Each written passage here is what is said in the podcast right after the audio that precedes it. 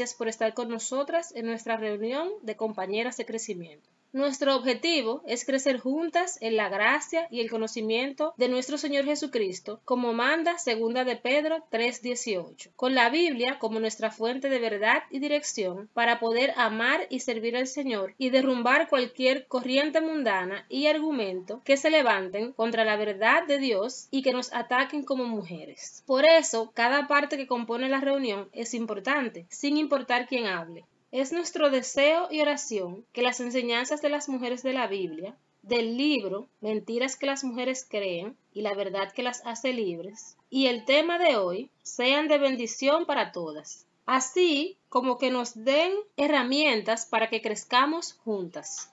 Entonces, Verónica, por favor, si podrías orar para que iniciemos. Ok, oremos.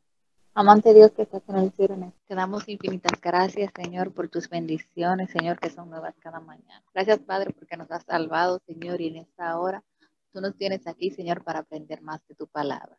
Suplicamos que tú bendigas el tiempo que vamos a tener y que nosotras podamos aprovechar cada palabra para que sea de crecimiento, Señor, y de edificación para cada una de nosotras. Sé con las que no han entrado todavía, Señor, tú conoces las razones y todo, Señor, lo dejamos en tus manos. Ayúdanos, Señor, a que podamos aprovechar el tiempo, Señor, que podamos edificarnos unas a otras, porque te lo suplicamos en el nombre de Jesús. Amén.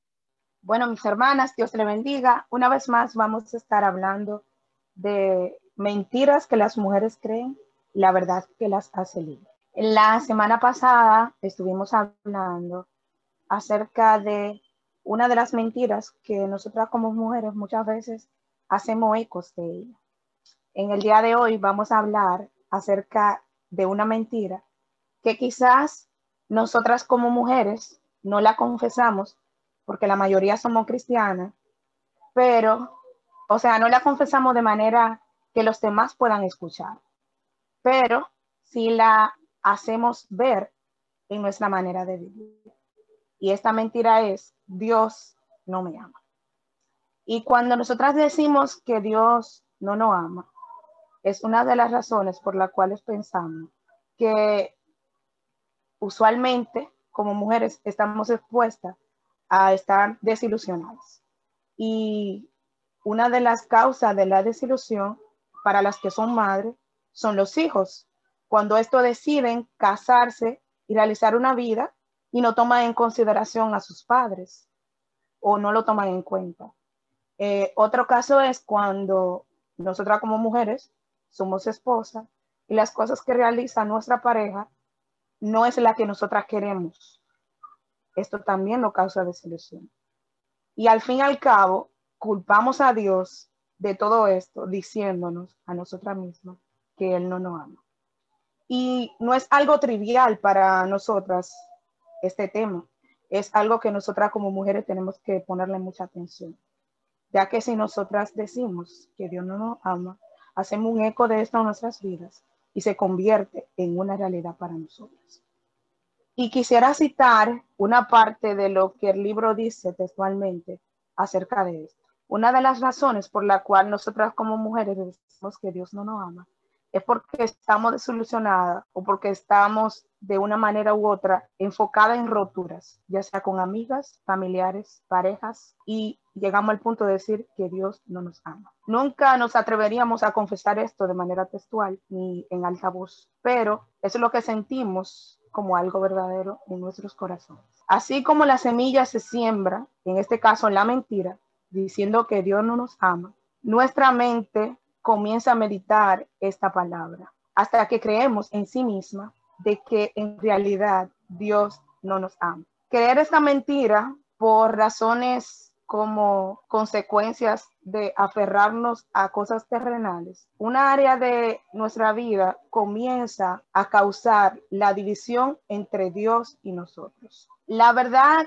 es que Dios sí nos ama y nosotras somos importantes para Él. Pero esto no es porque tú o yo hagamos cosas para Dios. Podemos estar involucradas en mucho ministerio. Podemos también querer hacer grandes cosas para la obra de Dios. Pero esto no determina el amor que Dios tiene hacia nosotras, porque no depende de nosotras, sino que depende de Dios mismo. Y me gustaría que nosotros estuviéramos buscando en nuestras Biblias, en Primera de Juan, capítulo 4, versículo 8. Es un texto que todas conocemos y que de una manera u otra nos podemos dar cuenta el significado del amor de Dios y cuál es nuestro rol como hija de Dios en esta área de lo que es el amor. Y este texto dice de la siguiente manera, el que no ama no ha conocido a Dios, porque Dios es amor. Si nosotras decimos que somos hijas de Dios y que conocemos a Dios, una de las evidencias que debe estar en nuestras vidas como hija de Dios es el amor. Me gustaría que nuestra hermana Verónica esté leyendo en el libro de Romanos, capítulo 5, versículos 6 al 10. Dice así, porque Cristo, cuando aún éramos débiles, a su tiempo murió por los impíos. Ciertamente, apenas morirá alguno por un justo. Con todo, pudiera ser que alguno osara morir por el bueno. Mas Dios muestra su amor para con nosotros, en que siendo aún pecadores, Cristo murió por nosotros. Pues mucho más, estando ya justificados en su sangre, por él seremos salvos de la ira. Porque si siendo enemigos fuimos reconciliados con Dios por la muerte de su Hijo, mucho más, estando reconciliados, seremos salvos por su vida. Estos versículos no muestran específicamente el gran amor que Dios tiene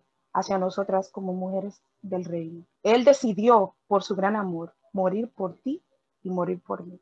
De tal manera que el amor que Él tiene hacia nosotros es incondicional, pero no es porque eh, nosotras merezcamos ese amor, sino que Él, sin nosotras merecerlo, decidió regalárnoslo. Y el énfasis principal de esta importancia de nosotras saber de que Dios nos ama es porque Dios es amor. Dios le bendiga.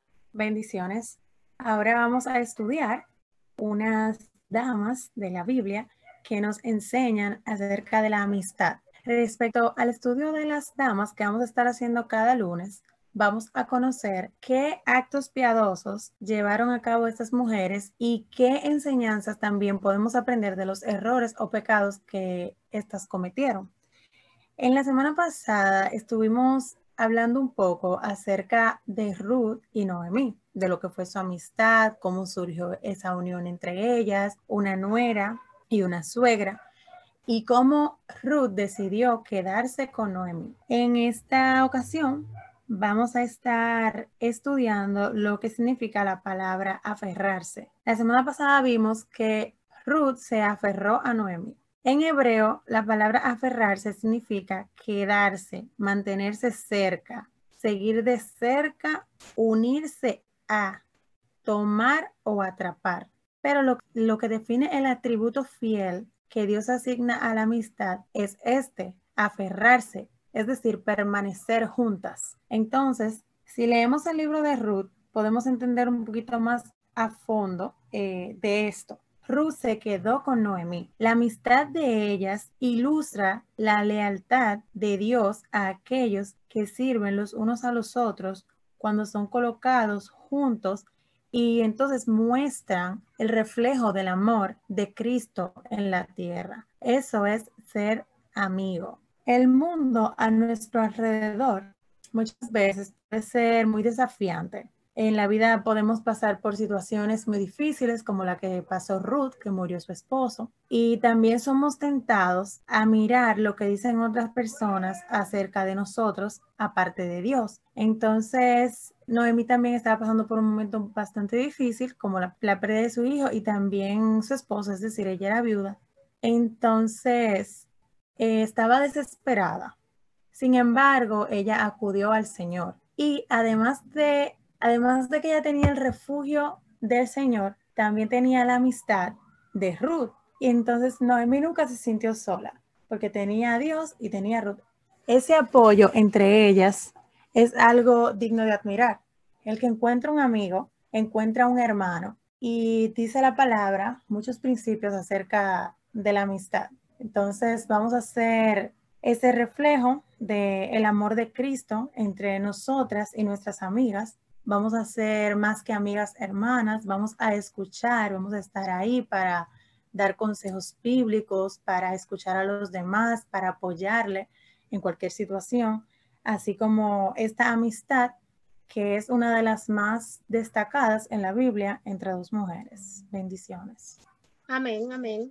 Ha llegado el momento del tema que tenemos hoy cómo ser una amiga verdadera con nuestra hermana Ámbar Oliva de Silvestre. Salva por la infinita gracia del Señor, Ámbar se congrega en la primera iglesia bíblica cristiana en San Pedro de Macorís. Allí ella sirve al Señor enseñando en la escuela dominical, en el ministerio de niños y el ministerio de damas. Ella es odontóloga de profesión. Ámbar tiene profunda pasión por dar a conocer las verdades del Evangelio a cualquier generación, ya que es su deseo que podamos en Dios manifestar el tesoro inmenso que es el ser de Cristo, y con ello todas sus riquezas, a fin de tener convicciones firmes y basadas en ellas, vivir con la intención de mostrar a Cristo desde el pensamiento hasta las acciones. Aunque Ámbar llegó a la iglesia bíblica cristiana después que yo me había ido, siempre he escuchado de ella y su buen testimonio. Y los que tienen la oportunidad de servir con ella la catalogan como una mujer de corazón, con pasión por la obra de Dios. Las conversaciones con ella siempre son centradas en Dios y su palabra, ella es responsable y cuando entiende que algo es la voluntad de Dios, se dedica por completo a realizarlo. Estamos muy agradecidas de Dios de que Ámbar haya aceptado nuestra invitación para hablarnos en esta oportunidad sobre cómo ser una amiga verdadera. Ahora vamos a orar para que Dios nos hable a través de Ámbar. Soberano Señor, muchas gracias por la oportunidad que tenemos de estar reunidas aquí, este grupo de tus hijas, para edificarnos unas a otras en este momento específico en que Ámbar nos va a compartir lo que tú has puesto en su corazón, te pedimos que tú nos hables y que las uses a ella como un instrumento para darnos tu palabra y ayúdanos a nosotros a tener corazones receptivos para estar dispuestas a hacer lo que tú nos mandas.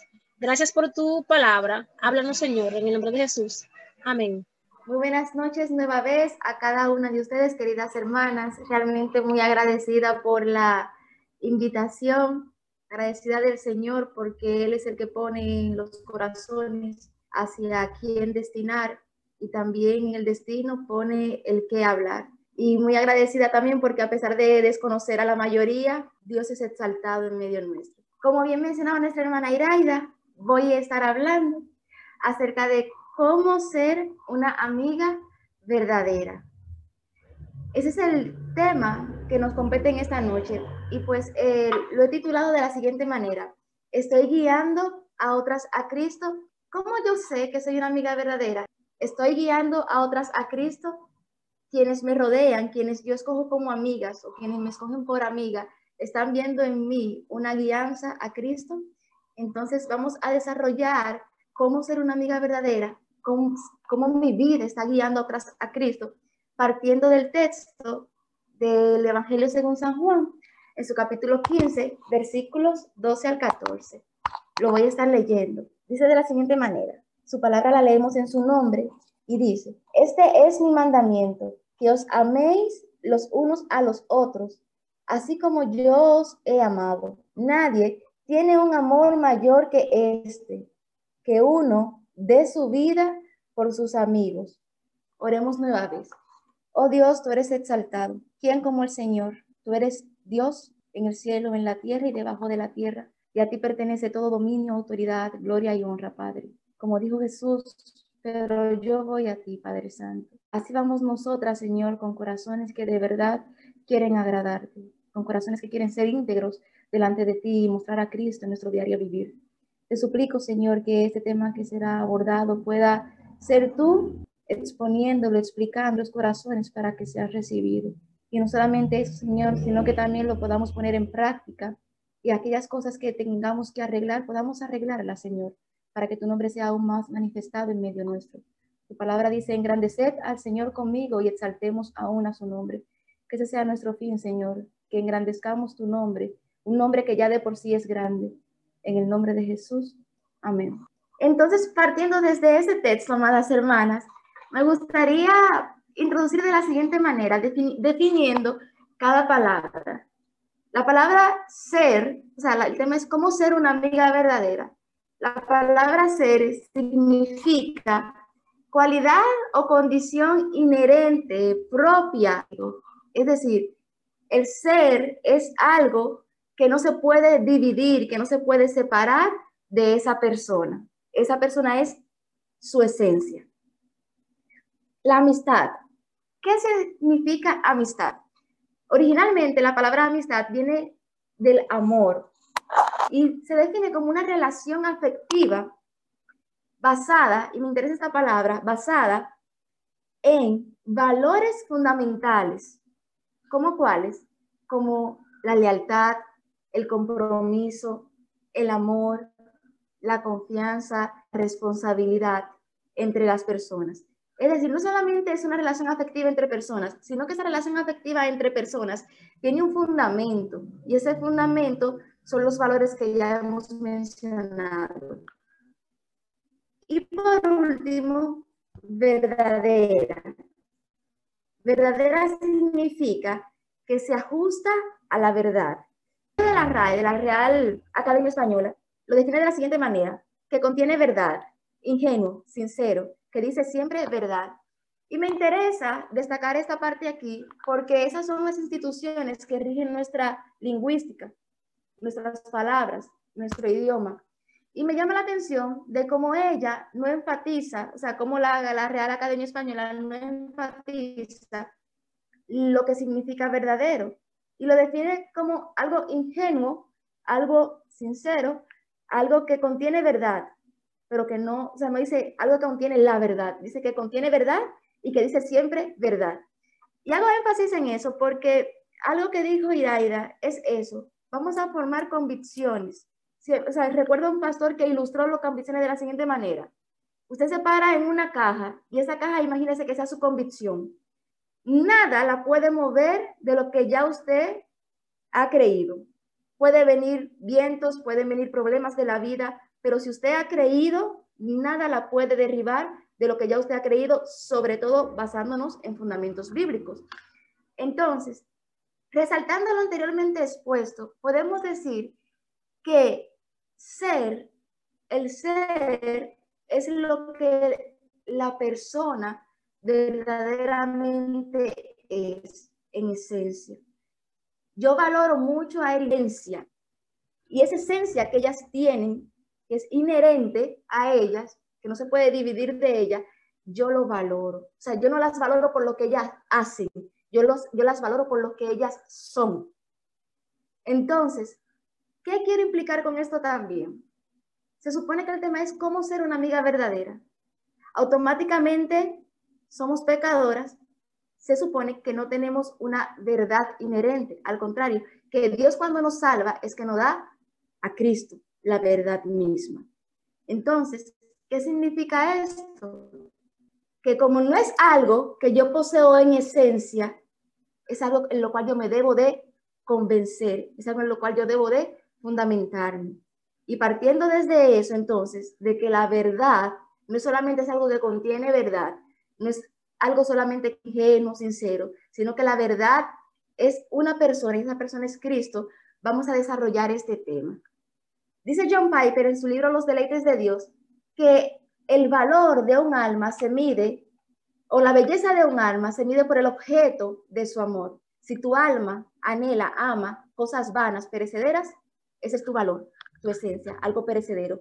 Pero si tu alma valora la verdad, la verdad es Cristo, el valor de tu alma es altamente precioso, un tesoro incalculable. Entonces, la pregunta que nos hacemos ahora es la siguiente. ¿Cómo ser una amiga verdadera? ¿Cuál es el objetivo de este tema? Y para desarrollarlo, me voy a enfatizar en dos puntos. Número uno, el carácter es más importante que el talento. El carácter, lo, que la persona contiene, es más importante que el talento. O sea, el carácter que Iraida tiene, que Dijanni tiene, es más importante que lo que hace. ¿Y por qué digo esto? Porque muchas veces buscamos personas por lo que hacen. Ah, porque fulanita resuelve, porque fulanita, bla, bla, bla, pero no por lo que la persona es en Cristo. Entonces, ¿qué queremos ahora? Que tengamos fundamentos claros. Para desarrollar esto de lo que es el carácter, vamos a ir a la palabra de Dios y Dios me movió a buscar los unos a los otros en las escrituras. En el Nuevo Testamento aparece más de 35 veces la palabra los unos a los otros, los unos a los otros. Entonces, ¿cómo ser una amiga verdadera? Me gustaría que alguien, por favor, leyera Marcos 9:50. Otra persona lea Juan 13:14. Otra persona lea Juan 13:34. Otra persona lea Romanos 12:10. Por favor, quien tenga Marcos 9:50, lo va leyendo. Marcos 9:50. Buena es la sal, mas si la sal se hace insípida, ¿con qué la sazonaréis? Tened sal en vosotros mismos y tened paz los unos con los otros. ¿Qué palabra destaca ahí de los unos con los otros? Paz. Como estamos viendo los unos a los otros, en, bueno, no todos, pero sí por lo menos algunos, eh, vamos a enfatizar en lo que dicen los unos a los otros. Entonces, la palabra que destaca ahí es tened paz o estén en paz, según la versión, los unos a los otros. Juan 13, 14. Pues si yo, el Señor y el Maestro, he lavado vuestros pies, vosotros también debéis lavar los pies, los unos a los otros. Entonces, ¿qué palabra resalta ahí? Lavarse los pies. Lavarse los pies es un sinónimo de humildad, de mansedumbre, de ponerme a disposición, de que ninguno se crea mayor que otro, de que todos tenemos el mismo valor delante de Dios. Juan 13, 34. Dice, un mandamiento nuevo os doy, que os améis unos a otros, como yo os he amado, que también os améis unos a otros. De todos los unos a otros que aparecen en el Nuevo Testamento, por lo menos 15 corresponden a améis o a unos a los otros, para que ustedes vean el valor tan grande que dio Jesús al amor entre nosotros. Sigan leyendo, por favor. Romanos 12:10. Dice así, amaos los unos a los otros con amor fraternal, en cuanto a honra, prefiriendo los unos a los otros. Ahí dice dos cualidades, amados unos a los otros, en mi versión dice sean afectuosos y en otra dice dándose preferencia. Más adelante también dice acéptense unos a otros, amonéstense unos a otros, salúdense unos a otros, sírvanse unos a otros, lleven los unos las cargas de los otros, soportense los unos a otros, sean más bien amables unos con otros, perdónense unos con otros, sométanse con actitud humilde unos con otros, enseñándose unos a otros, confortándose unos a los otros, edifíquense el uno al otro, exhórtense los unos a los otros cada día, confiésense sus pecados unos a otros, oren unos por otros, sean hospitalarios los unos para con los otros, sin murmuraciones los unos a los otros. Hay algunos unos a otros que me gustaría destacar en sentido negativo, en sentido negativo de lo que dice, pero positivo de lo que voy a expresar. No nos juzguemos los unos a los otros, pero según Romanos 14, 13. Gálatas 5, 15. Pero si ustedes se muerden y se devoran unos a otros, tengan cuidado, no sea que se consuman unos a otros. No nos hagamos vanagloriosos, provocándonos unos a otros, envidiándonos unos a otros. Dejen de mentirse los unos a los otros, según el viejo hombre. No hablen mal de los unos a los otros. No se quejen uno contra otro para que no sean juzgados. Ya el juez está a las puertas. Y finalmente, como dije, sin murmuraciones unos a otros. Entonces, en este primer punto que estamos viendo, que el carácter es más importante que el talento, ¿qué es lo que Jesús y sus discípulos, Pablo, nos están enseñando en nuestras relaciones que tenemos que ser unos a otros? ¿Cómo ser una amiga verdadera? Cuando yo enseño a mi amiga, cuando yo soporto a mi amiga, cuando yo lavo los pies, o sea, soy humilde con mi amiga, cuando yo no murmuro con mi, amiga, con mi amiga ni de mi amiga, cuando yo perdono a mi amiga, cuando yo edifico a mi amiga, cuando yo no juzgo a mi amiga, cuando yo no le miento a mi amiga. Por eso fue que toqué eso de primer lugar. Que Jesús definió el, el, gran mandamiento en dos vertientes. Número uno, amar al Señor con todo tu corazón, o sea, con algo que involucre todo tu ser, corazón, alma, mente, fuerza. Y número dos, amar a tu prójimo como a ti mismo. Algo que decía Kirsi la semana pasada, que aprendió del pastor Miguel Núñez y de otros libros, es que antes de, de hacer, es que tenemos que ser. Y eso es una realidad. Yo no puedo querer una amiga con estas cualidades si yo no soy una amiga con estas cualidades, si yo no busco la paz para con mi amiga, si yo nada más tengo una amiga. Hay gente que tiene una amiga para salir, una amiga para estudiar, una amiga para ir a la iglesia, una amiga para ir a fiestar, una amiga para chismear y una amiga para desahogarse. Hay que hacer una amiga, una amiga donde usted llore, brinque, diga todo lo que tenga que decir. ¿Entienden? O sea, no es que no es que quiero limitar a que ustedes no tengan 10, 20, 15, 30 amigas, no es eso, sino que no, no es sano, por así decir, que yo tenga, esta amiga la voy a coger solamente para estudiar, porque entonces ahí estamos valorando más el talento que el carácter de la persona. Cuando yo valoro el carácter de la persona, yo entiendo quién soy yo, quién es esa persona, y yo soy, como dice la palabra del Señor, y entonces a través, yo, yo no voy a querer que esa persona sea como yo, pero con mi ejemplo puedo instruir a esa persona a ser como Cristo, porque el fin es ese, que imitemos a Cristo y que los demás imiten a Cristo a través de nosotros.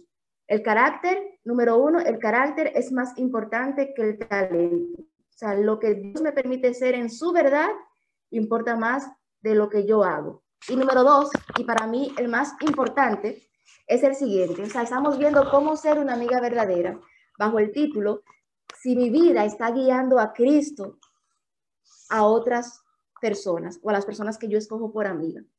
Entonces vimos en primer lugar que la verdad no es algo que contiene cosas ciertas, sino que es una persona y esa persona es Cristo.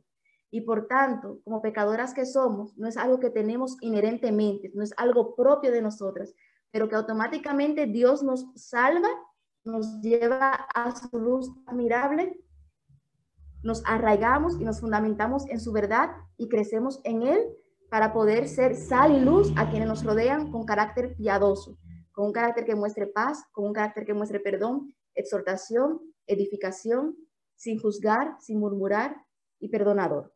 El carácter vale más que el talento como punto número uno. Y como punto número dos es esta. Considera la amistad de Cristo. Inicié leyendo Juan 15, 12 al 14 por eso mismo, porque Jesús dice, nadie tiene mayor amor que este, que uno de su vida por sus amigos. Ustedes son mis amigos si hacéis lo que yo os mando. Y el Señor se pone como ejemplo a él mismo, por eso mismo, porque no es que, ¿cómo buscar a una amiga verdadera? Es cómo yo puedo ser, yo, partiendo de mí, ¿cómo puedo ser yo una amiga verdadera? Considera la amistad de Cristo. Y para eso tengo sus puntos. Número uno, Lucas 6, 12, 13. Si alguien, por favor, lo puede leer. Lucas 6, 12 y 13. En aquellos días, él fue al monte a orar y pasó la noche orando a Dios. Y cuando era de día, llamó a sus discípulos y escogió a doce de ellos, a los cuales también llamó apóstoles. Muy bien, excelente. Punto número uno, perdón, de considera la amistad de Cristo. Jesús escogió a sus amigos. Pero me llama la atención cómo en este evangelio, sobre todo, resalta lo que él hacía antes. Yo no te puedo decir de que Jesús no oró por muchas cosas, pero yo te puedo decir que Jesús, entre, entre esa oración que hizo al Padre, te aseguro que oró para escoger a sus discípulos. Dice el versículo anterior, Jesús oró toda la noche y cuando, cuando fue de día, escogió a sus discípulos y ahí te muestra el listado de sus discípulos. ¿Cómo ser una amiga verdadera? Cuando yo oro para escoger a mis amigas. Cuando a veces yo no tengo que conocer a alguien y yo nada más que decir, Señor, oro por esta persona que tú vas a enviar. Oro por esta persona. Padre, tú sabes que yo tengo la necesidad de realmente tener una persona en mi vida que me ayude a crecer en ti, que tenga fundamentos bíblicos, sana doctrina, pero que yo también pueda otorgarle algo a ella. Jesús oró por sus amigos, por sus discípulos, y al día siguiente los escogió.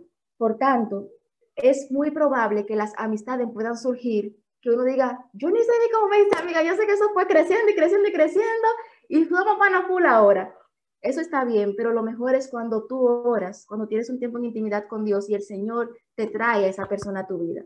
Número dos, Jesús invita a seguirle y les enseña palabras del reino, palabras que Él vive. En el mismo capítulo de Lucas, en ese mismo capítulo 6 de Lucas, los versículos 20 al 49, te dan como quien dice las bienaventuranzas, las bienaventuranzas y las enseñanzas de Jesús.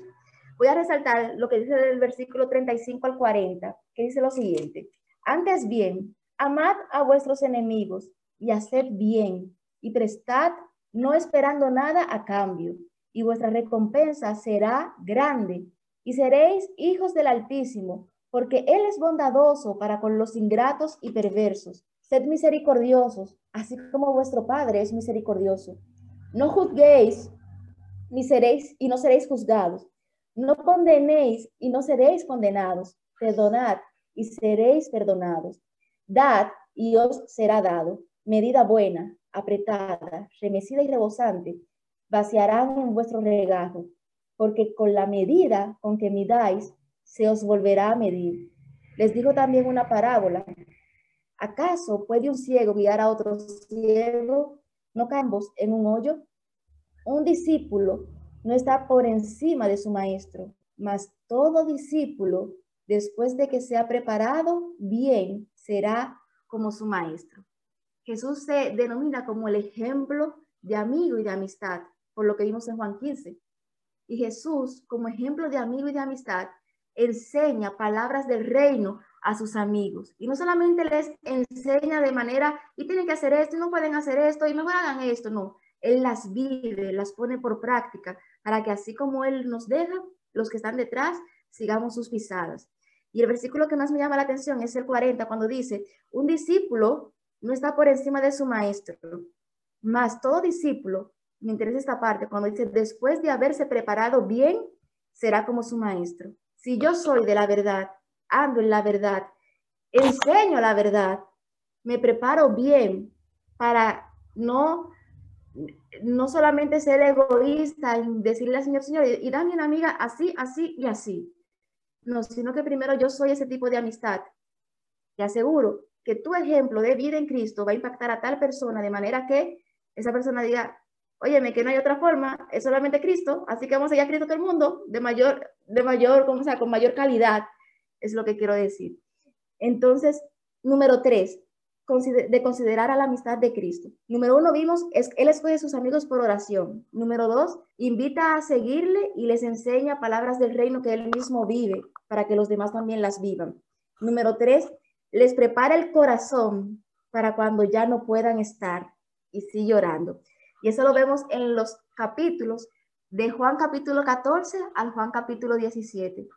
En esos capítulos, el Señor se muestra en sus últimas enseñanzas y palabras a sus discípulos, mostrándole dos palabras que en un momento de tortura y de tormento y de vergüenza y de oprobio y de vituperio, uno dice, pero esto está de locos. O sea, tú me estás diciendo que tenga gozo y que tenga paz. Y ya tú te vas. ¿Y te vas de qué manera? Pero a mí, no, a mí me interesa cómo Jesús, yo me imagino a Jesús hablando con sus discípulos de una manera apacible, serena, diciéndole, me van a crucificar yo no voy a estar ya por mucho tiempo entre ustedes, pero después de mí va a venir un consolador.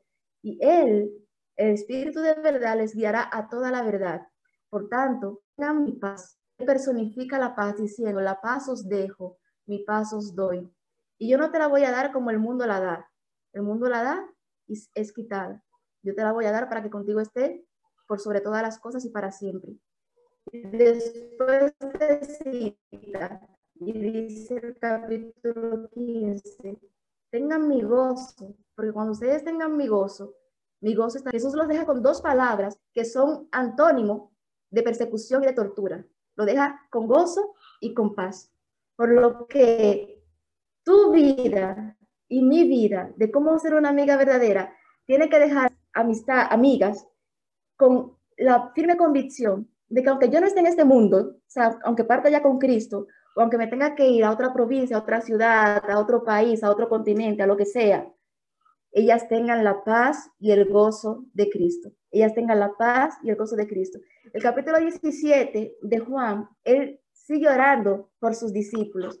Es decir, que la vida de las personas que nos rodean pueden cambiar con una oración. Y la semana pasada Kirsi mencionaba a Abraham y a Lot y hacía énfasis en Lot, de cómo Dios guardó la ciudad por este hombre piadoso y justo que estaba en ella. Y en esta ocasión yo voy a hacer énfasis en Abraham. Abraham, cuando Dios mandó ese juicio, oró al Señor. Y porque Abraham oró a Dios, Dios tomó en cuenta a Lot. ¿Qué fuera de la vida de Lot si Abraham no hubiera orado? Obviamente, cuando el Señor se destina para hacer, o sea, cuando Dios decreta algo, no hay mano que lo detenga, pero ¿Por qué aparece ese capítulo ahí de la Biblia donde Abraham ora a Dios? Si no fuera necesario, te aseguro que no lo hubiera escrito, no lo hubiera inspirado. O sea que el poder de la oración puede cambiar vidas, la vida de nuestros amigos, de muchas cosas, incluyendo del pecado. Entonces, que nuestra partida deje a ese amigo con la plena convicción de que la paz es Cristo y que su gozo está completo. ¿Por qué? Porque si usted da todo lo que tiene que dar, no hay por qué quedarse contra, no hice esto con fulana, y se queda ese resentimiento, y no en sentido malo, sino esa, esa pequeña raíz de amargura de que no aprovechen mejor el tiempo con fulanita, de todo lo que tenga que dar y será recompensado en lo eterno. Más adelante, y por último, en cuanto a cómo ser una amiga verdadera, considerando la amistad de Cristo, es lo siguiente. Juan capítulo 15, versículo 13, que fue el texto que inicié leyendo, dice, Nadie tiene un amor mayor que este, que uno dé su vida por sus amigos. Y ese es el punto número cuatro de considerar la amistad de Cristo. Jesús da su vida por sus amigos. Considera la muerte de Cristo. A veces no queremos pasar vergüenza por los amigos. A veces queremos una amistad ligera, una amistad sin esfuerzo, una amistad sin compromiso, una amistad de que fulanita tiene tres días que no me llama, fulanita sabía que yo estaba enfermo, ni siquiera me fue a visitar, fulanita sabía que yo tenía examen y ni siquiera me preguntó por qué, cómo me fue. No, el amigo verdadero sufre vergüenza como Cristo. Y la vergüenza de Cristo no solamente se limita a una cruz levantado y crucificado. La vergüenza de Cristo va desde antes, desde aguantar los insultos de fariseos, escribas, etcétera, etcétera. Va desde ese escupitazo en la cara, porque tú quieres escupir a alguien si no es para humillarlo? Va desde esa desnudez y relajar con su ropa, con su manto. Va desde esos latigazos, vergüenza, vergüenza pública. Considera la muerte de Cristo en el sentido de que también conlleva un sacrificio. Y ese sacrificio quizás no sea la muerte física nuestra, pero sí quizás sea que aunque Ámbar tenga que lavar, fregar, cocinar, si mi amiga tiene una, un, carácter urgente de mi persona, eso pasa a un segundo plano porque yo me sacrifico por ella, yo muero por ella en ese momento. Eso significa que cada vez que mi amiga me necesite, yo tenga que estar imprescindiblemente. No necesariamente. El Señor da la sabiduría para que desde nuestros lugares podamos ser útil y edificar a esa otra persona. Porque no, recuerden que la amistad no es hacer, hacer, hacer, es un carácter piadoso que muestra a Cristo. Entonces, que tu partida deje la vida de tu amigo con convicciones de la verdad. Cuando Jesús partió de este mundo, sus discípulos quedaron convencidos de que él, de que él es la verdad. Dice un escritor, se me olvidó, el de más que un carpintero, que nadie osaría morir por una mentira. Y si todos los discípulos de Cristo, exceptuando a Juan, no murió de una muerte natural, murieron aserrados, murieron crucificados, murieron, murieron apedreados, murieron eh, perseguidos con leones, a fuego, etcétera, etcétera. O sea, no van a morir por una mentira, por lo que, que tu amistad, cuando tú partas de este mundo, esa persona a las que tú dejas, tengan convicciones firmes de quién es la verdad, porque tu vida le dio ejemplo de quién es la verdad. En conclusión, mis amadas hermanas, hemos visto cómo ser una amiga verdadera partiendo de si mi vida está guiando a otras a Cristo. Y vimos entonces, basándonos en Juan capítulo 15 y Lucas capítulo 6, que el carácter es más importante que el talento, que hay que ser humilde, soportarse, perdonarse, no murmurarse, hacer críticas edificantes para con el otro, lavarse los pies, humillarnos, ser ejemplo de Cristo. O sea, fortalecer, formar convicciones con un carácter bíblico. Y número dos, vimos que consideremos la amistad de Cristo.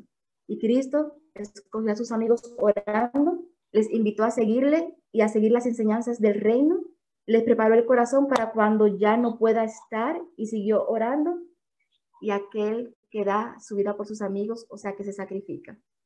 Ese seguir de nosotras a la verdad de la persona de Cristo nos va a dar eh, ese reflejo, esa manifestación a las que escojamos en oración por amigas para que Cristo se ha manifestado y mostrado en nosotras. Nosotras no nos vamos a llenar con una amiga si nuestra plenitud no está en Cristo, porque nuestra plenitud está en Cristo. Es que mi, yo voy a tener una amistad genuina, pero yo no puedo buscar plenitud en un pecador salvado, que aunque sea salvado, sigue, e, e, es, pecador. O sea, mi plenitud está en aquel que todo lo llenen todos, y eso es Cristo. Bendiciones. Entonces, chicas, si tienen alguna pregunta o alguna opinión del tema, pues pueden levantar su mano y con gusto le vamos a dar la participación. Buenas noches. Me gustaría saber cómo uno puede predicarle a un amigo que no es cristiano sin que éste se sienta, como dicen, intimidado o juzgado por uno. Recientemente leía la historia de la mujer samaritana y de Cristo y Jesús le predica a través de solicitándole un servicio. O sea, le dice Jesús, dame agua. Y ella le dice, ven acá como tú siendo judío me va a preguntar a mí que soy samaritana, que te dé agua. Tú no sabes que los judíos y los samaritanos no se llevan. Y Jesús utilizó esas palabras para decir, oye, mire, si tú supieras quién es el que te dice de dame de beber, tú le pedirías a él, dame de beber, y de su ser brotaría esa agua que salta para vida eterna. Entonces, tú puedes predicarle a través del servicio. Identifica necesidades en esa persona que puedas, en, en, o sea, en apego a fundamentos bíblicos, poderlas eh, satisfacer de manera que esa persona a través de ese servicio que tú estás ofreciendo, llegue eh, a saber de la verdad. Cualquier cosa, o sea, puede ser un ejemplo de evangelismo, cualquier cosa. Desde un lápiz, óyeme, mira, ese lápiz con que tú escribes fue sacado de un árbol y ese árbol fue creado por mi Dios, ese Dios que hizo los cielos y la tierra, que envió a su Hijo porque cometimos pecados, por ejemplo. Ahora bien, hay que también ser sabios en el punto de, como tú mencionaste en tu pregunta, eh, de no como hostigar, por así decir, a la persona, en el sentido de que esa persona ya cuando te vea te salga corriendo. Pero sí entiendo la necesidad de confrontarle con su pecado, porque automáticamente el ser humano no, se, cree pecador, y porque no se cree pecador, no busca a Cristo. Uno confrontar también pecados es una manera de, y es la manera de, de predicar a Cristo. Si alguien más tiene una pregunta para Ámbar, puede levantar su mano. Y Aida. No es tanto una pregunta, sino un comentario. Pensando en el enfoque que Amber le dio al tema, me hace pensar en que muchas veces, por no decir siempre, nosotras escogemos nuestras amigas por afinidades, si nos gustan las mismas cosas, si estudiamos en el mismo lugar, si vamos en la misma iglesia, si estamos en el mismo ministerio, si vivimos cerca, cosas así en común y al estar pasando tiempo juntas nos llevamos bien y desarrollamos la amistad y eso. Pero me llama mucho la atención la perspectiva, mirando el ejemplo de, de Jesús, cómo él escogió a sus discípulos, como él le decía, yo los he llamado amigos. Entonces, él escogió a sus amigos de una manera muy diferente a como nosotras solemos escoger a nuestras amigas. Entonces, me parece una confrontación con la realidad de que en vez de escoger las amigas por las cosas que nos gusten, sino tenemos que escogerla como Cristo la escogió, o sea, para ser de bendición una a otra y, y poder así ser amigas verdaderas de acuerdo a la verdad de Cristo. Entonces, muchas gracias por compartir eso. En Dios para servir, de verdad. Algo que yo quería comentarte, Ámbar, es que me ha pasado varias veces que yo he llegado a un lugar y no conozco muchas personas, entonces trato como de acercarme a algunos, ya que yo soy bien amistosa, pero siempre donde uno llega, como que ya hay grupitos. Entonces, a veces se complica un poco ahí. En este caso, ¿qué tú le podrías recomendar a alguien? Porque no siempre te lo digo humanamente, eh, no siempre como que todo el mundo encaja. Hay personas, como decía Aida, que tienen una afinidad, tienen algo en común, que son madres o que están en la universidad, por ejemplo. Entonces llega una persona de iglesia que está todavía en la secundaria.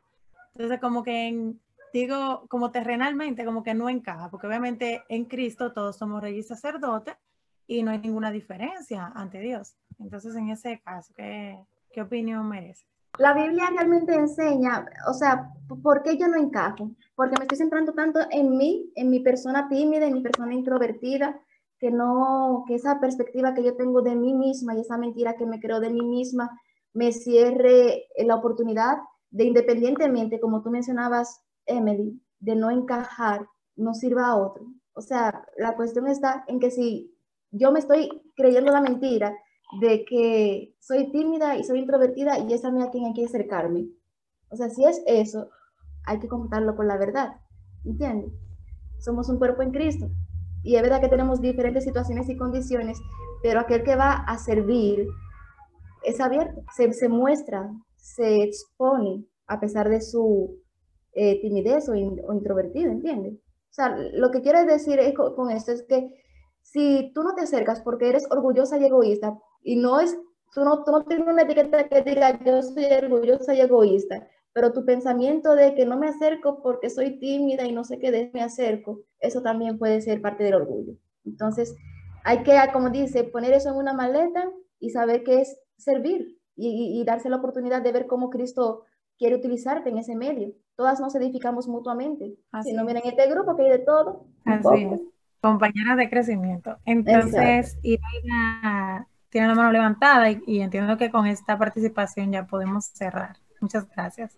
Me llegó a la mente el otro lado de la moneda, de muchas veces cuando llega alguien nuevo a nuestro grupo, nosotros mismos somos los que no aceptamos a la persona que quiere ser parte de nuestro grupo. Entonces eso me hace pensar en que nosotros tenemos que estar pendientes de cuando llega alguien nuevo o cuando una persona que no es parte de nuestro grupito está buscando conversación o está buscando, como dice, buscándole la vuelta. Tener los ojos abiertos para ver y también aceptar a las personas que quieran juntarse con nosotras.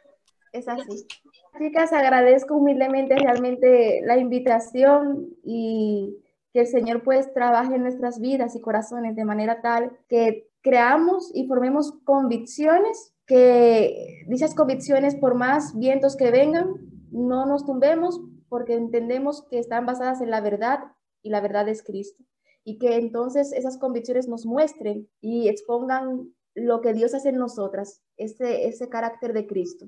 Y formar entonces en otras ese carácter de Cristo. Muchas gracias, Ámbar, por dejarte usar por Dios y de bendición para este ministerio. Aprendiendo nosotras como mujeres a saber elegir las amistades, pero sobre todo a nosotras dar lo que queremos recibir, porque no nos sirve de nada exigir y exigir y no damos nada. Entonces, primero trabajar en nuestro carácter para luego entonces poder pedirle a Dios que nosotras seamos de bendición y que esa amiga que Dios ha elegido para que compartamos con ella, también seamos de bendición las unas a las otras. Oremos. Soberano Dios, te damos gracias. Gracias por tu soberana misericordia. Gracias porque tú eres fiel.